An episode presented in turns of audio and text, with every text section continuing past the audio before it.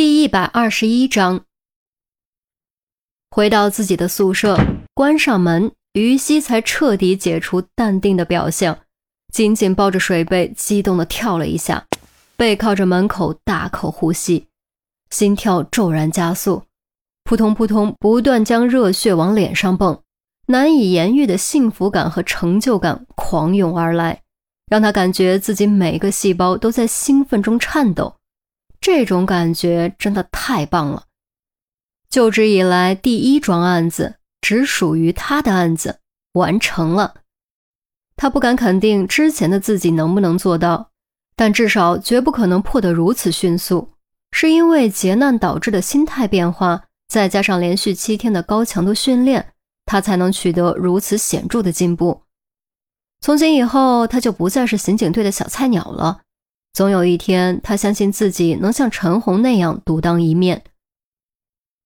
靠着门休息了一会儿，稍微平复心情后，于西才将自己扔在床上，左右滚了两圈，飞快掏出手机给钟离发短信：“案子破了，你猜我用了多久？”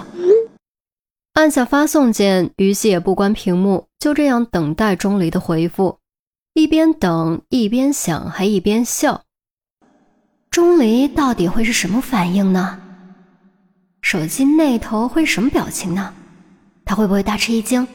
他会不会表扬我？哼哼！想象的闸门这一打开可就收不住了。于西完全沉浸在脑洞的长河中，再沉再浮，顺流而下，直奔大海，直到一头撞在大坝上。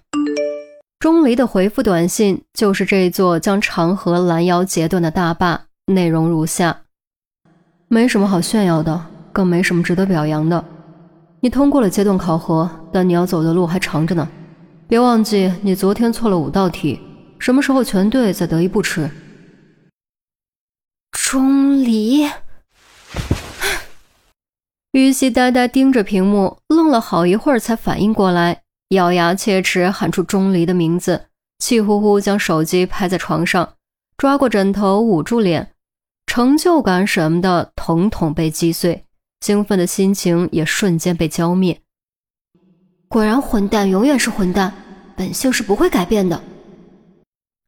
于西捂着枕头，忽然感觉有点委屈，他哪里有得意炫耀？他明明只是……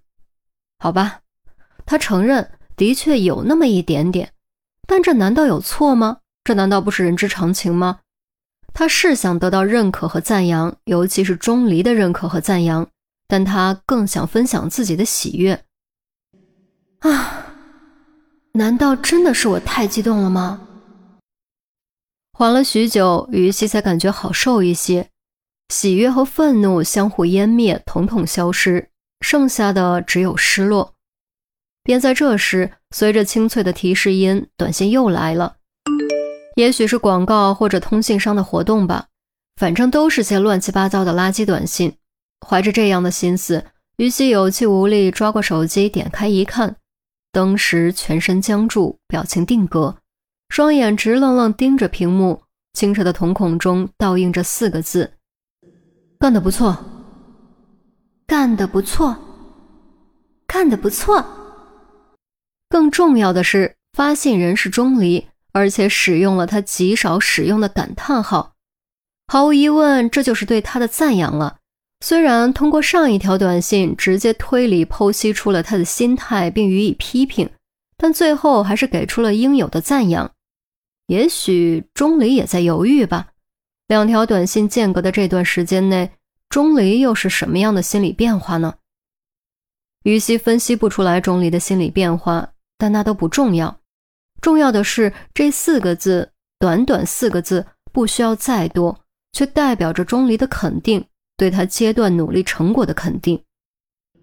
啊，看来你还有点人性嘛？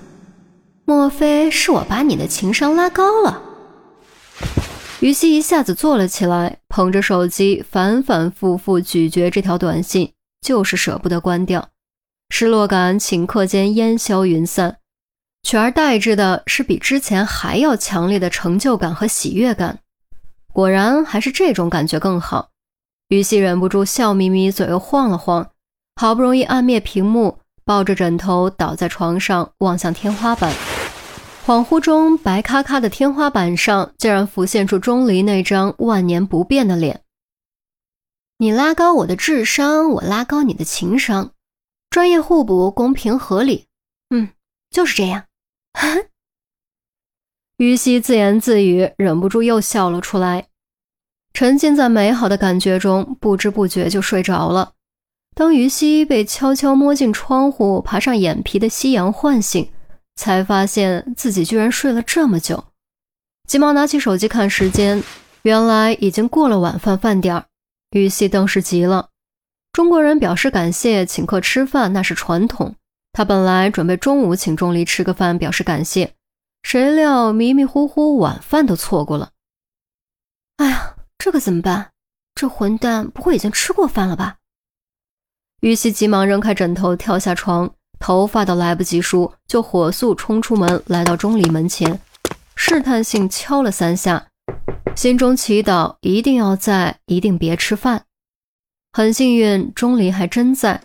打开门，上下打量衣衫不整、头发凌乱的于西，微微蹙眉，用狐疑的语气问：“你被打劫了？”“去去去，你才被打劫了！”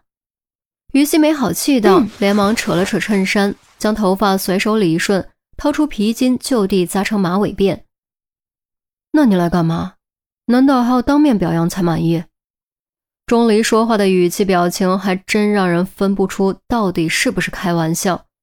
于西憋了一口气，强行将这句话忽略，试探着问：“你晚饭吃了没？”“没啊。”“你还欠我六十五顿饭，我为什么要自己花钱？”钟离说的理所当然。全然没有这样说话会惹怒于西的思想觉悟，于西内心差点崩溃。六十五顿饭，他自己都没算过，钟离这家伙居然记得如此清楚，记忆力用在这种事情上不嫌浪费资源吗？抠门鬼！走，吃饭去，外面吃，动作快点，我快饿死了。于西板着脸，懒得计较。和钟离相处到现在，他已经学会了自我调整。如果像以前那样句句话都生气，不出三天肯定会被钟离活活气死。所以，为了自己的身心健康和生命安全，还是不要和钟离生气比较好。不就是六十五顿饭吗？直接把钟离当饭桶不就行了吗？外面价格比较高，减十顿吧，还剩五十五顿。钟离一边关电脑一边说，看样子是认真的。我没有听到，我没有听到，我没有听到。于西堵着耳朵，转身就走。他发现自己还是高估了自己的承受力。看来想完全适应钟离的性格，还是得多多磨练才行。